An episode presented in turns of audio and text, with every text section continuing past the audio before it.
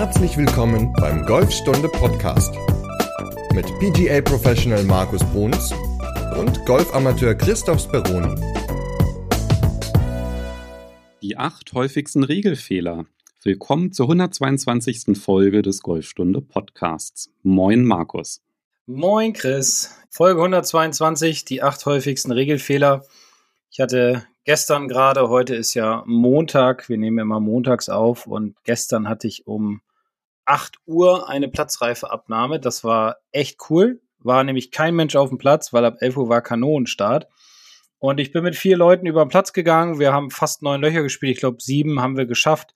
Und da sind auch viele Dinge passiert, über die wir gesprochen haben, die auch hier in dieser Folge, ja, oder über die wir hier in der Folge sprechen werden denn die acht häufigsten Regelfehler sind doch Dinge, die ganz häufig vorkommen und deswegen haben wir gedacht, machen wir darüber einfach mal eine Folge. Ja, wir hatten uns ja auch vor der Folge so ein bisschen nochmal abgestimmt, was die so sind, was uns so aufgefallen ist. Und ich glaube, wahrscheinlich wird jeder gerade in der Anfangszeit einen dieser Regelfehler mindestens einmal gemacht haben.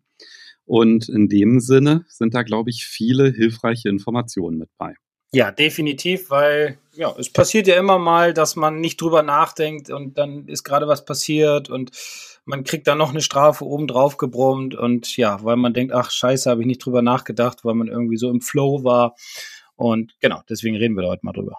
Ja, und eigentlich bist du ja gerade, wenn die Folge rauskommt, wieder am Flesensee, ne? Ja, genau. Ich bin dieses Jahr das, nee, nee, letztes Jahr war ich zweimal am Flesensee, jetzt bin ich das erste Mal am Flesensee. Und das ist die zweite Reise, die wir auch über Golfstunde bewerben. Und äh, genau, da geht es jetzt dann hin, oder beziehungsweise ich bin ja gerade da.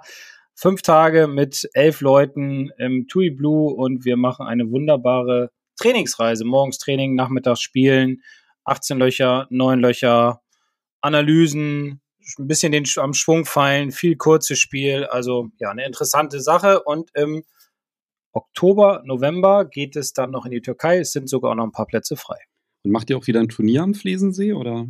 Hm, ich glaube diesmal nicht.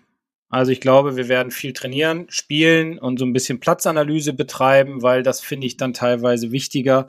Und so die Erfahrung war eigentlich, dass die wenigsten dann in so einem Turnier richtig gut spielen, weil sie natürlich versuchen, alles umzusetzen in so einer Woche. Und eigentlich würde ich nicht so viel Druck aufbauen, sondern das Ganze eher als Training als Trainingsreise deklarieren, so dass man dann gestärkt in die Saison starten kann. Ja, stimmt. Bei so einer Trainingsreise, da ist man ja dann noch de, auf einmal in der bewussten Inkompetenz. Da weiß man dann, was man alles falsch macht und es ist dann wahrscheinlich dann schlechter Zeitpunkt, dann, dann Turnier zu spielen. Ne? Aber auf dem Platz, da seid ihr dann viel unterwegs, weil das ist ja der große Vorteil, nicht nur auf der Range sich die Hünge anzugucken, sondern dann halt wirklich mal so zu sehen, wie man auch so taktisch rangeht. Also das ist ja wirklich extrem hilfreich da, ne? Das sind immer ganz interessante Sachen. Also man sitzt dann ja danach auch nochmal auf der Terrasse zusammen oder man trifft sich am 18. Grün und bespricht nochmal so ein paar Dinge. Und ich spiele ja immer mit. Ich versuche alle jeden Tag zu sehen auf dem Platz und da kommen dann doch immer Dinge hervor, wo man, woran man arbeiten kann oder woran die äh, Schüler natürlich auch arbeiten können. Und entweder wir besprechen es nach der Runde oder am nächsten Tag auf der Driving Range. Vor allem taktische Dinge. Dann gehen wir auch nochmal teilweise Löcher durch die vielleicht nicht richtig angegangen wurden, vielleicht zu aggressiv, vielleicht zu, zu passiv. Also ja, ich finde es immer spannend, viele Leute zu sehen. Die meisten davon kenne ich auch gar nicht. Also vier davon sind aus Sieke, die anderen kommen aus ganz Deutschland, die anderen sieben. Ähm, und ja, wie gesagt, spannende Sache auf dem Platz. Ich finde es immer interessant und es macht auch allen viel Spaß und viel Freude und sie nehmen natürlich auch immer eine ganze Menge mit. Ich habe letzte Woche auch ein bisschen wieder gearbeitet an meinem Golfspiel. Endlich. Cool. Schulter hält? Ganz am Ende habe ich einen Schlag mit dem Hybrid 5 gemacht. Das hat sich in Ordnung angefühlt. Da war ich ganz glücklich und ich habe aber nur kurzes Spiel trainiert. Sauber. Und da hat die Schulter gehalten. Ja. Okay. Also Chippen, Pitchen, Bunker. Warst du auch im Bunker oder? Nee, im Bunker war ich nicht. Also ich habe zwei Stunden trainiert und ging mit Pitchen los und ja, dann zwei Stunden lang halt wirklich Pitchen, Chippen, Putten. Also die wichtigsten, mit den wichtigsten Teil im Golfspiel trainiert, der Drive, dann kommt dann das kurze Spiel, dann das Putten natürlich dann auch noch logischerweise.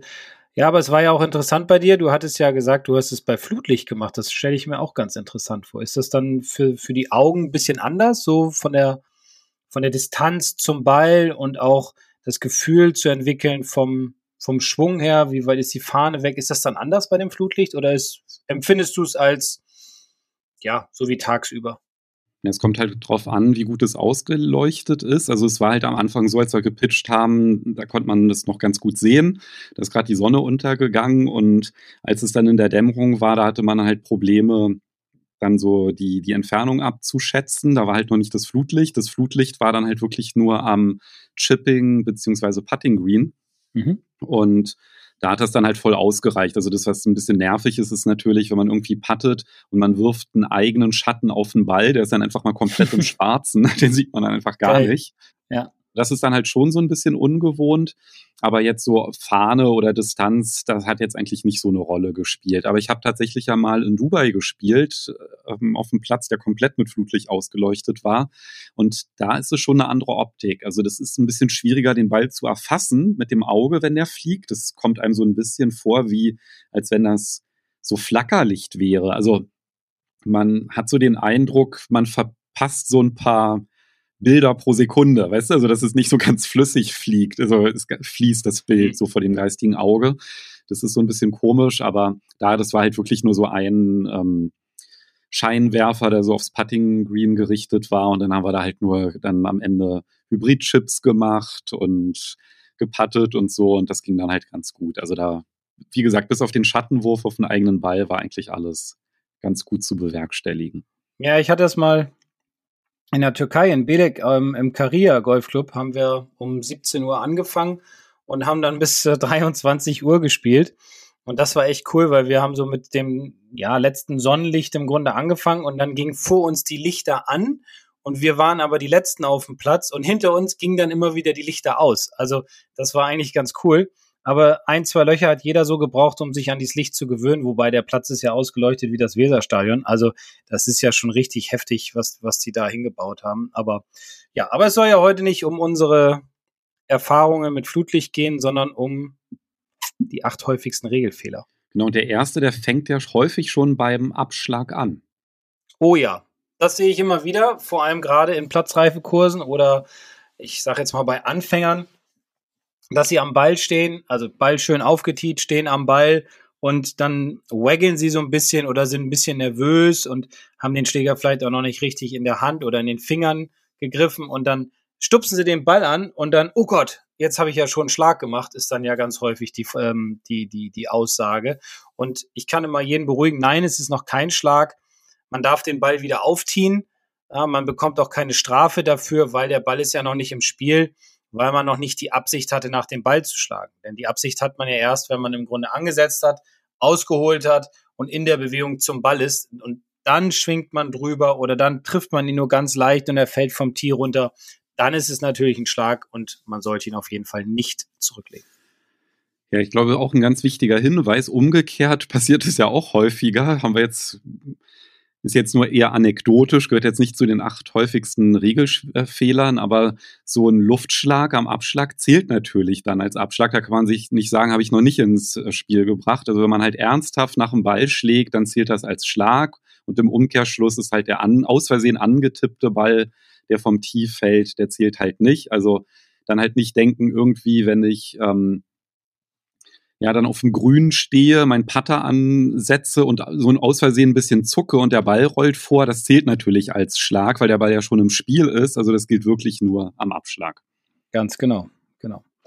Ja, seit zwei Jahren, zwei Jahre jetzt oder drei Jahre jetzt, ist ja auch das Droppen etwas anders geworden. Und da gibt es ja auch eine Neuerung, die einige noch gar nicht so wissen. Hatte ich jetzt auch gerade gestern wieder, weil da hatte einer seine also ich gebe die Regeltests immer mit nach Hause, weil dann kann sich jeder damit beschäftigen und das ist wesentlich effektiver, als wenn man dann danach zwei Stunden auf der Terrasse noch sitzt. Ähm, und da hatte einer gesagt, ja, ich muss ja so droppen, dass mein Arm Schulter hoch ist. Und da habe ich gesagt, nee, seit drei Jahren ist das ja, ist das ja neu. Ne? Also, oder ist, droppst du immer richtig in den letzten drei Jahren oder hast du immer richtig gedroppt oder ist es dir am Anfang auch noch schwer gefallen, in den Knien ich hatte zu da droppen. gar keine Probleme. Okay, ich auch nicht. Du wirst den auch immer noch nach hinten über die Schulter, ne? Ja, ja, ja, klar, logisch. Ja, also es hat sich ja über die Jahre tatsächlich stark verändert, ne, wie gedroppt wird. Also das war ja wirklich früher, ne, so über, rückwärts über die Schulter fallen lassen, dass Ja. man halt auch nicht hinguckt, wo er hinfällt. Ja, ganz witzig. Ja, aber jetzt seit drei Jahren, ich glaube 2019, ne? Ja, 2019. nee, seit, 2000, seit 2019, also wir sind jetzt im dritten Jahr. Genau, oder sind jetzt im dritten Jahr, ja. Mir ist es halt auch aufgefallen, dass dann halt einige noch so ein bisschen unsicher oder die droppen dann einfach so aus Hüfthöhe oder irgendwie sowas, aber es ist halt die Kniehöhe. Und es ist ja auch egal, ne, wie man auf die Kniehöhe kommt. Also man könnte theoretisch, kann man sich auf den Boden legen, den Arm auf Kniehöhe ausstrecken und fallen lassen. Das interessiert dann wieder niemanden. Es gab ja, glaube ich, sogar einen Pro, der hat dann irgendwie so angedeutet, dass ihm der Ball aus dem Hinterteil fällt, hat dann sich so in, hingehockt. Super. Ja, ich weiß nicht mehr, wer das war. Ach, das war Ricky Fowler, genau. Ja? Ja? ja, ja, ja, Ricky Fowler, ja, ja, hat das gemacht, hat sich so hingehockt und hat sich den Ball dann hinten rangehalten und hat ihn dann so fallen lassen, wie so ein Huhn, was gerade, ja, ein Ei legt. äh, ein ja. Ei legt, genau. Genau, die Pose ist komplett egal. Es ist wirklich nur die Kniehöhe relevant und es ist halt wichtig, den Ball richtig ins Spiel zu bringen beim Drop. Und was mir halt auch häufig auffällt, so als Regelfehler, du hast ja die Drophöhe reingebracht, aber das ist halt auch der Erleichterungsbereich, in dem gedroppt wird, dass das halt auch häufig nicht klar ist. Es ist ja dann, man sagt ja nicht näher zur Fahne beispielsweise. Und wenn man halt den Ball droppt und der rollt dann so den Hang runter und ist dann auf einmal näher zur Fahne, also ist nicht mehr im Erleichterungsbereich, dann muss man halt nochmal neu droppen. Ne? Also da kann man nicht dann einfach weiterspielen. Und es ist dann auch egal, ob man selber im Erleichterungsbereich steht oder nicht. Es ist halt wirklich nur relevant, dass der Ball im Erleichterungsbereich aufkommt und dort auch zur Ruhe kommt. Und das sind halt einfach die Kriterien für einen richtigen Drop und dann kann es auch weitergehen. Genau, wenn er jetzt zweimal rausgerollt ist, dann lege ich ihn an die Stelle, wo er beim zweiten Mal dann in dem Erleichterungsbereich aufgekommen ist. Genau, das wäre das mit dem Hang, ne? Also das passiert ja. Ja. tatsächlich manchmal, dann droppt man und dann rollt der dann halt näher zur Fahne und ja, darf man nicht, dann muss man nochmal droppen, rollt er wieder hin, dann droppt man nicht ein drittes Mal, sondern darf ihn dort hinlegen, wo er aufgekommen ist beim Genau. zweiten Mal, Genau, beim deswegen zweiten Versuch. Genau, deswegen sollte man sich immer Gedanken darüber machen, okay, ich stehe jetzt am Hang, könnte der Ball eventuell rausrollen? Ja, geht. Also er würde eventuell rausrollen. Ich suche mir mal eine schöne Stelle aus, wo ich ihn aufkommen lasse. Denn viele sind da auch sehr unbedarft und droppen dann einfach irgendwo und beim dritten Mal müssen sie ihn dann hinlegen und zwar an die letzte Stelle, wo er beim zweiten Mal aufgekommen ist. Und dann liegt er in so einem alten Divid oder sowas. Also da auch ganz stark drauf achten. Nicht einfach irgendwie droppen, sehe ich auch immer wieder, sondern wirklich gucken, dass er im, dann im Nachhinein eventuell auf einer schönen Stelle liegt. Das heißt, da kann man sogar die Regel für sich nutzen. Also wenn man so sieht, oh, eigentlich ist da nur eine Stelle richtig schön und da würde er rausrollen, dann man kann ja auch ganz bewusst am Rand des Erleichterungsbereichs droppen und wenn er zweimal rausliegt, dann kann man ihn hinlegen und dann hat man auf jeden Fall eine gute Lage. Genau so ist es. Ja, sehr gut. Ja, also die Regeln sind ja nicht da, um einem das Leben schwerer zu machen. Das heißt ja auch Erleichterungsbereich beim Droppen. Es soll ja leichter werden, das Spiel dadurch. Und deswegen ist es auf jeden Fall gut zu wissen, wie es geht. Und ich weiß, das ist auch immer beim Thema Regeln, das vergisst man ja auch immer relativ schnell. Und deswegen haben wir auch einen Spickzettel zur Verfügung gestellt, wie man richtig droppt. Das verlinke ich auch in der Podcast-Beschreibung. Das heißt, zu den ganz wesentlichen Sachen, die wir jetzt auch gleich noch alle erwähnen werden, findet ihr eine ganze Menge Links in der Podcast-Beschreibung mit ein paar Bildern. Die könnt ihr euch auch einfach auf dem Smartphone speichern und dann halt auf dem Platz nachschauen. Und alternativ, um alles zu haben, gibt es ja auch eine kostenlose App. Die heißt Golf Rules und die ist super. Da kann man nämlich tatsächlich auch danach suchen. Also wenn man zum Beispiel Drop eingibt, dann sieht man sofort, wie man richtig droppt und dann kann man da auch nochmal nachschlagen. Also anstelle des Regelbuchs ist diese App echt eine gute Alternative. Jetzt bist du mir unbewusst ein bisschen in den Rücken gefallen. Ich denke, meine Jungs aus der, aus der jungen Mannschaft hören jetzt vielleicht gerade nicht zu, aber mit denen habe ich nämlich vor einer Woche den Deal gemacht. Was heißt Deal? Also es gibt kein Entgegenkommen, sondern sie sollen bis Dienstag, weil, wie gesagt, heute ist Montag, morgen ist dann Dienstag, morgen haben wir Jugendtraining, äh, sollen sie alle ein Regelbuch in der Tasche haben. Weil letzte Woche habe ich das nämlich mal so ein bisschen kontrolliert, weil wir auch immer bei jeder Einheit über Regeln sprechen. Und dann kamen halt zwei mit dem Handy. Und da habe ich gesagt, naja, das ist ja alles schön und gut, wenn ihr das da drin habt. Aber dann müsst ihr das Handy rausholen, dann müsst ihr nachgucken, dann müsst ihr das eingeben, äh, dann müsst ihr scrollen, dann ist es viel zu klein, dann steht da vielleicht nur Text und das kostet einfach viel zu viel Zeit. Und in diesem Regelbuch Golfregeln kompakt, was ich persönlich sehr geil finde, ist halt alles in einem guten Format, farblich gut ähm, dargestellt mit einem ganz leicht zu lesenden Text, der wirklich gut formuliert ist, den jeder versteht. Und es ist an der Seite sind so Registerkarten, da klappt man dann hin bei Ball droppen oder Ball im Aus oder sowas. Und dann kann man halt ganz schnell nachgucken. Deswegen empfehle ich jedem, dieses Regelbuch in der Tasche zu haben, weil es kostet alles Zeit. Es kostet vor allem auch Zeit, wenn man die Regeln nicht weiß. Ja, aber wenn man sie halt nicht weiß in dem Moment, kann jedem passieren, ist ja auch total menschlich, dann das Regelbuch dabei haben, rausholen, nachgucken, fertig. Ja, und meistens spielt die Regel einem sogar in die Karten, so wie zum Beispiel bei dem, ich äh, habe den Ball vom Tee geschubst, ne, kriege ich halt keinen Strafschlag, darf halt weiter oder darf dann meinen richtigen Schlag äh, danach ausführen.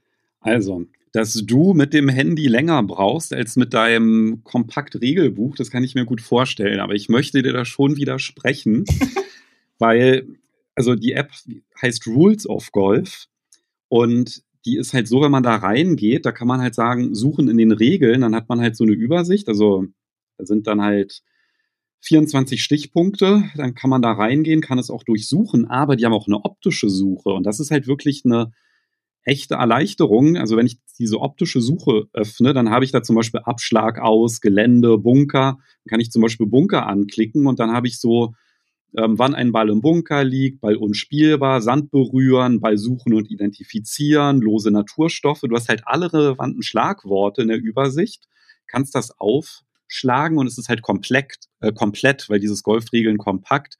Da ist ja, finde ich auch sehr, sehr gut, da ist auch eigentlich alles Wichtige drin. Aber ich muss natürlich zugute halten, was du gesagt hast, beim Handy kann mal der Akku alle sein und dann ist es natürlich wieder doof. Also nichts gegen das Regelbuch, aber ich finde schon, dass es mit der App sehr, sehr schnell geht, da was rauszusuchen. Okay, dann suche ich mir die App mal raus und dann werde ich sie mir mal runterladen und dann werde ich das mit meinen Jungs mal durchgehen. Ja, also zum Beispiel können wir jetzt ja zum Regelfehler Nummer drei kommen. Ich kann Gerne. ja hier auch anklicken aus.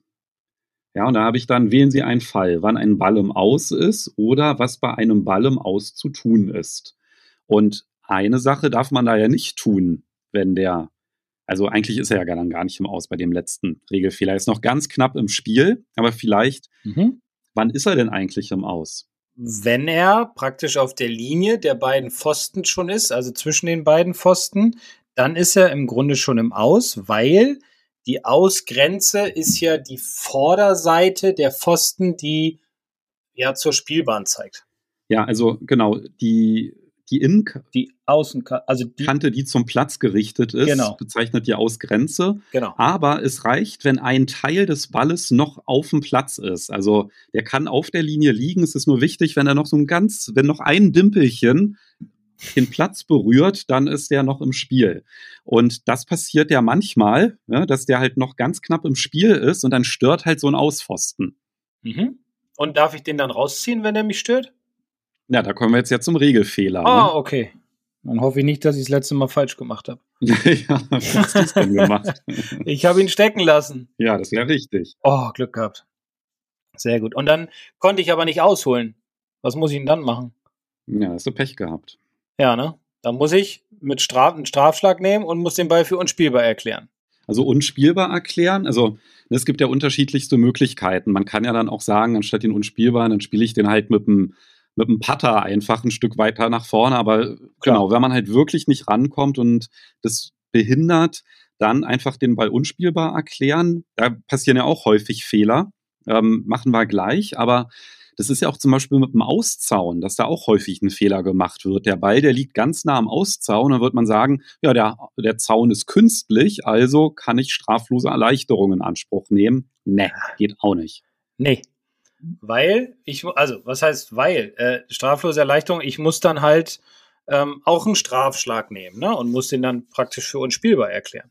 Genau, weil der Auszaun, der gehört halt nicht mehr zum Platz. Ja. Und da ja, hat man halt dann Pech gehabt. Ne? Also, Muss ich nicht hinschlagen. Das geht ne? nicht. Und bei für unspielbar erklären ist immer mit einem Strafschlag natürlich verbunden. Aber das ist dann halt auch ein häufiger Regelfehler, wie dann halt weitergemacht wird. Bei aus. Wir sind jetzt ich wollte jetzt zum nächsten Regelfehler überleiten. Okay. Also man Gut. darf genau. Also der eine Regelfehler, Regelfehler Nummer drei ist, dass man halt die Auspfosten nicht herausziehen darf. Ja. Geht nicht. Ja, und man darf auch nicht straflose Erleichterungen in Anspruch nehmen. Geht auch nicht. Genau. Das ist alles der gleiche Regelfehler. Aber wenn man einen Ball für unspielbar erklärt, dann gibt es ja auch manchmal so Irritationen, wie es da weitergeht. Richtig. Also bei Ball unspielbar gibt es, ja, so eine Irritation ist zum Beispiel häufig, dass der Spieler denkt, er muss den Kreuzungspunkt nehmen, so wie auch bei einem, ich sage jetzt mal Wasserhindernis. Ich weiß, es heißt Penalty Area, aber ich sage immer noch Wasserhindernis. Ähm, das, da habe ich auch ganz häufig gesehen, dass der Spieler dann den Kreuzungspunkt sucht, wo der Ball dann zum Beispiel in den Busch hineingegangen ist. Aber wenn mein Ball jetzt an so einem Zaun liegt oder an der Ausgrenze und ich kann nicht ausholen, dann habe ich ja in dem Sinne nicht so den Kreuzungspunkt. Also gibt es nur, also es gibt, was heißt nur, es gibt drei Möglichkeiten. Die erste wäre dann zu sagen, ich gehe auf der Linie zwischen der Fahne und dem Punkt, wo der Ball liegt, so weit zurück, wie ich möchte. Und droppe den dann halt knie hoch in dem Erleichterungsbereich. Das wäre die eine Möglichkeit, gäbe einen Strafschlag. Genau, wobei die natürlich so gut wie immer wegfällt, wenn man irgendwie direkt am, Aus, äh, am Auszaun liegt oder irgendwie sowas, weil da kann man ja dann in der Regel nicht mehr zurückgehen, ne? Wenn also das Fahne. ist, glaube ich, so meine, also meiner Erfahrung nach ist das der die Regel bei unspielbar, die am seltensten angewendet wird, weil dann sind sonst manchmal die Büsche auch noch im Weg oder man steht auf einer anderen Bahn, da ist dann ein Teich oder so, keine Ahnung. Also man sollte die anderen zwei Regeln, Regelpunkte dann natürlich auch wissen. Der eine ist zurückzugehen zum Ausgangspunkt.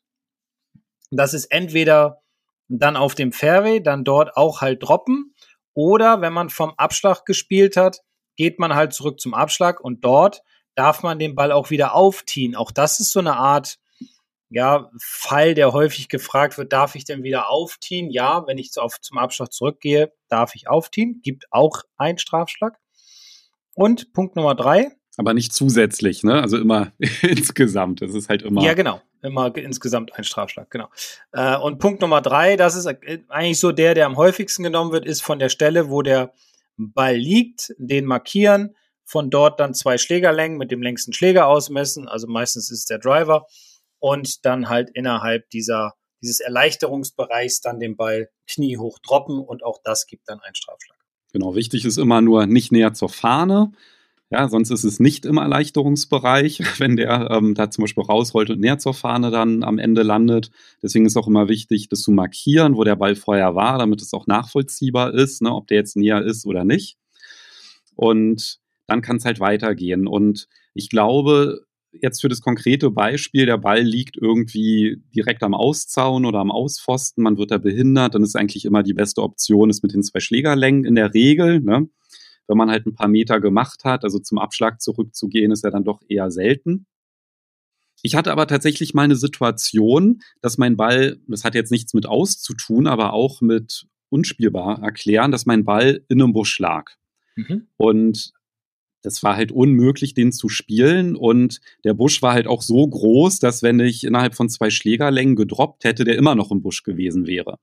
Okay. Und da habe ich dann halt auch gesagt, so, ich gehe jetzt auf der Linie zurück und droppe. Mhm. Und dann meinte mein Mitspieler so zu mir, nee, das darfst du nicht. Und deswegen eigentlich ein ganz guter Beweis, dass es da ähm, doch viele Missverständnisse gibt. Und er meinte, nee, nee, du musst ähm, zwei Schlägerlänge, meine ich, dann bin ich ja immer noch im Busch. Na, dann machst du einfach drei. So, das war auch so geil, weißt du, so im Turnier. So meine ich, nein, das mache ich nicht. Weißt ja, du, so, mach einfach, mach äh, einfach, egal. Ja, ja, genau, dann mach einfach, ne, damit so. Und wir müssen schnell vorankommen, mach jetzt, ja, ja.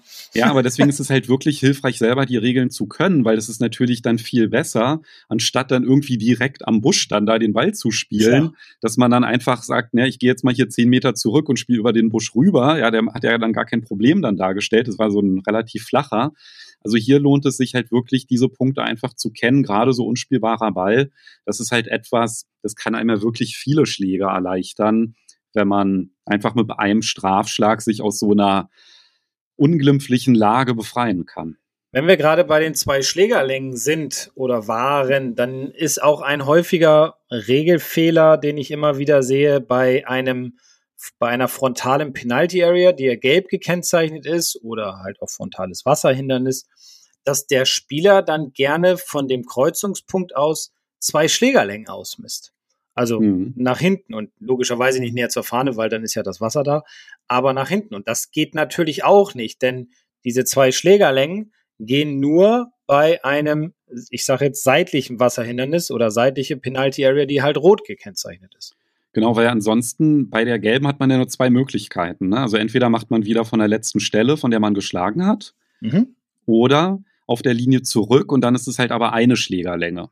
Mhm, ganz genau. Also dann geht man so weit zurück, wie man möchte und dann macht man halt eine Schlägerlänge und innerhalb dieser ist dann wieder der Erleichterungsbereich und darin droppt man dann halt wieder Knie hoch und bekommt auch einen Strafschlag.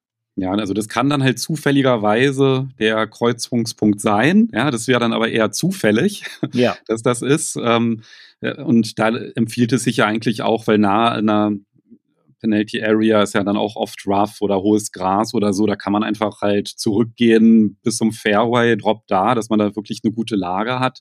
Und das ist, glaube ich, auch etwas, was viele, die denken immer, ja, direkt da, wo der Kreuzungspunkt ist. Und das geht halt eben bei Gelb nicht.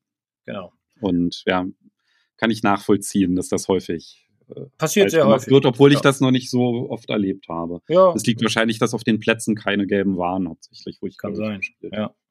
Aber mit Wasser oder beim Wasser haben wir ja noch etwas, was so unserer Erfahrung nach sehr, sehr häufig vorkommt und was wir auch unter in die Kategorie der acht häufigsten Regelfehler packen würden, nämlich äh, das Thema mit dem provisorischen Ball. Ja, genau, da schlägt man nämlich den Ball und dann landet der da im Gelben oder man ist sich nicht ganz sicher. Es könnte sein, dass er reingerollt ist und deswegen sagt man dann, na, dann spiele ich noch einen provisorischen. Mhm. Das geht nicht. Ja, Regelfehler. Richtig, genau. Weil es gibt ja fürs Wasser oder für die Penalty Areas gibt es ja halt eigene Regeln und provisorischen Ball kann man halt spielen, wenn man glaubt, er könnte verloren gegangen sein außerhalb einer Penalty Area. Dann äh, spielt man halt seinen provisorischen Ball. Wichtig dabei ist immer, dass man diesen provisorischen Ball auch ankündigt und nicht einfach einen Ball aufs Tee legt und draufhaut, weil dann braucht man seinen ersten nämlich gar nicht mehr suchen, denn dann hat man schon direkt einen neuen ins Spiel gebracht. Äh, man spielt den provisorischen Ball so lange, bis man ungefähr die ungefähre Linie von seinem ersten Ball überschritten hat. Findet man den ersten Ball nach drei Minuten suchen, dann darf man oder muss man den weiterspielen und alle Schläge mit dem provisorischen Ball ja, werden natürlich gestrichen. Findet man den ersten Ball aber nicht oder gibt ihn verloren, weil man merkt, ach du Scheiße, das ist ja so tief da hinten und so dicke Büsche und Dornbüsche und so weiter, da gehe ich jetzt nicht rein dann äh, muss man natürlich den provisorischen Ball zählen oder die ganzen provisorischen Schläge, die man gemacht hat und man bekommt einen Strafschlag noch leider dazugerechnet. Genau, und um nochmal auf diese Situation zurückzukommen, bei der dieser Regelfehler passiert. Also ich schlage jetzt einen Ball, ich mache mal ein Beispiel, der fliegt jetzt 180 Meter und ich kann nicht genau erkennen, ob der jetzt vorm Wasserhindernis liegen geblieben ist oder reingerollt ist. Dann ist es ja so, dass wenn man dann hingeht zu dieser Stelle, und den Ball dann nicht findet an der Stelle, wo er aufgekommen ist, dann kann man halt mit einer Sicherheit sagen, dass der halt dann reingerollt sein muss, ja, weil er liegt ja da nicht. Dann ist er halt rein und dann geht's halt mit dem Erleichterungsverfahren weiter, was wir ja gerade auch besprochen hatten, Strafschlag und dann droppt man, weil es ist ja dann geregelt, wie es weitergeht. Ne? Und den provisorischen, den kann man halt wirklich nur spielen, wenn man halt ja, den Ball vermutlich ja nicht mehr finden könnte, um einfach dann Zeit zu sparen. Aber beim Wasser ist es halt ganz klar, wie es weitergeht. Und wenn man den nicht findet, dann ist er halt im Wasser und dann geht es dann von dort weiter. Deswegen geht das halt nicht mit dem provisorischen Ball. Genau. Geht nicht. Gut erklärt. Ja, super. Was natürlich geht, ist noch die straflose Erleichterung. Über die hatten wir ja auch schon so ein bisschen gesprochen. Und da gibt es ja auch so häufige Missverständnisse, wie das vonstatten geht. Ja, lustigerweise haben wir da gerade letzte Woche auch mit unserer äh, Jugendgruppe drüber gesprochen. Da bin ich mit meinem Kollegen zusammen, waren wir weiß nicht, zehn Jugendliche und wir beide sind dann zusammen auf den Platz gegangen, mal anderthalb Stunden, haben so ein bisschen Regeln gemacht und äh, die auch spielen lassen natürlich. Und da hatte einer von den Jungs auf einen Weg geschlagen. Und dann haben wir sie mal zusammengerufen und erstaunlicherweise nur einer von diesen, ich glaube neun oder zehn war es, wusste, wie man dort vorgehen kann. Denn der eine, der also der eine, der da hingespielt hat, hat gesagt, ja, dann äh, kann ich den ja hier spielen. Dann haben wir gesagt, ja, das kannst du machen, das ist überhaupt kein Problem. Aber was wäre denn, wenn dieser Weg jetzt voller Steine ist, der Ball nicht so gut liegt, ja, du den, deinen Schläger kaputt machen würdest, keinen guten Kontakt bekommen würdest, welchen, was würde denn jetzt passieren? Was dürftest du machen? Und da wusste er nicht weiter, denn man darf ja auf einem Weg, also einen Ball, der auf einem Weg liegt, darf man straflos am nächstgelegenen Punkt der Erleichterung droppen. Und jetzt ist natürlich immer die Frage, wo ist denn der nächstgelegene Punkt? Ja, also wir machen mal so ein schönes bildliches Beispiel. Ja, also mein Ball liegt auf dem Weg. Linke Seite ist kurz gemähtes Gras und rechte Seite ist tiefes Rough. So, und der liegt mhm. jetzt auch relativ rechts am Rand. Mhm. Dann ist der nächste Punkt natürlich im Rough. Ja, also ja. da kann man dann halt nicht sagen, ja, da ist ja schön gemäht, dann gehe ich mal auf die andere Seite, ist halt nicht der nächstgelegene Punkt. Richtig, genau. Dann muss man halt in den sauren Apfel beißen und dann halt dahin, wo das Rough ist, weil es ist halt der nächstgelegene Punkt, wo halt Stand und Schwung sozusagen durch den Weg, durch dieses unbewegliche Hemmnis, das ist auch etwas, also es ist ja ein unbewegliches Hemmnis und Hemmnisse sind alles Dinge, die künstlich sind, die unterscheiden sich in unbeweglich und beweglich. Dann muss man halt den nächstgelegenen Punkt suchen, dort eine Schlägerlänge ausmessen und dann darf man innerhalb dieser Schlägerlänge den Ball wieder kniehoch droppen und bekommt halt keinen Strafschlag. Ja, und zur Not, ne, dann spielt man einfach vom Weg weiter. Also wenn man halt sieht, naja, die Erleichterung, die würde mir jetzt eigentlich gar nichts bringen, ist ja noch schlimmer, die Lage. Wenn es jetzt halt nicht, ne, der ist jetzt da in einem Schlagloch vom Weg eingebohrt, der Ball oder so, dann natürlich nicht. Aber es ist tatsächlich manchmal gar nicht so schlecht, keine Erleichterung in Anspruch zu nehmen. Es ist halt nur eine Option. Ja, genau. Also man muss sie nicht nehmen, man kann sie nehmen. Wenn der Ball gut liegt auf dem Weg, habe ich ihn auch schon ein paar Mal gespielt. Das ist überhaupt kein Problem. Wenn er natürlich nicht so geil liegt, dann, dann nimmt man diese straflose Erleichterung in Anspruch und ja, dann spielt man halt von dem nächstgelegenen Punkt. War das nicht sogar einmal, als wir in Semlin die Runde gespielt hatten und den Podcast aufgenommen haben? Da habe ich es doch geschafft. Ich glaube, das war die letzte Bahn, dass mein Ball dann auf der Brücke lag zum Grün. Kann was das sein? Die, was war ich denn die glaube. letzte? Ich weiß jetzt gar nicht mehr, was die letzte Bahn war, muss ich gestehen. Ich glaube, das war ein Grün, da musste man über eine Brücke gehen drauf und mein Ball lag dann auf der Brücke. Und da ist es dann auch Ach so, ja, da hat man halt Pech das, gehabt. Das vom Clubhaus, dieses Inselgrün. Ja, ja, genau. Genau, genau, ja. Ja. Genau, da hat man dann halt auch Pech gehabt, weil die Brücke ist ja in der Penalty Area und ja. da kann man halt keine straflose Erleichterung nehmen. Ne? Also entweder dann sagt man halt, okay, äh, mit einem Strafschlag dann mit den Optionen, die man halt hat von der. Penalty Area, oder man spielt ihn halt so, wie er da liegt aus der Penalty Area und ja, mit dem Putter die Brücke entlang. Aber da kann man jetzt nicht sagen, so jetzt äh, droppe ich mal innerhalb der Penalty Area. Das geht dann halt auch nicht. Nein, das geht nicht. Also du hast ihn, glaube ich, sogar gespielt, wenn ich mich recht erinnere. Und ich glaube auch. Ja. Hat aber nicht geklappt. Ja, gut. Okay, dann ja. probieren wir es nochmal aus, wenn wir uns dann. Von der Brücke runter ins Wasser. Ja. So. Keine Ahnung. nee, ich weiß probieren wir dann nochmal aus, wenn wir uns dann demnächst in Semlin wieder treffen. Auf jeden Fall hat es nicht geklappt, was ich mir vorgenommen habe. Ja. Egal. Wir hatten Spaß. Einen haben wir noch, weil wir haben jetzt sieben. Einen haben wir noch, ja, Einen genau, haben wir den noch. letzten. Genau, Ball identifizieren, auch immer eine spannende Sache, dass die Leute ja auf dem Platz hingehen, da liegt ein Ball, ich gucke mal eben, ob das meiner ist.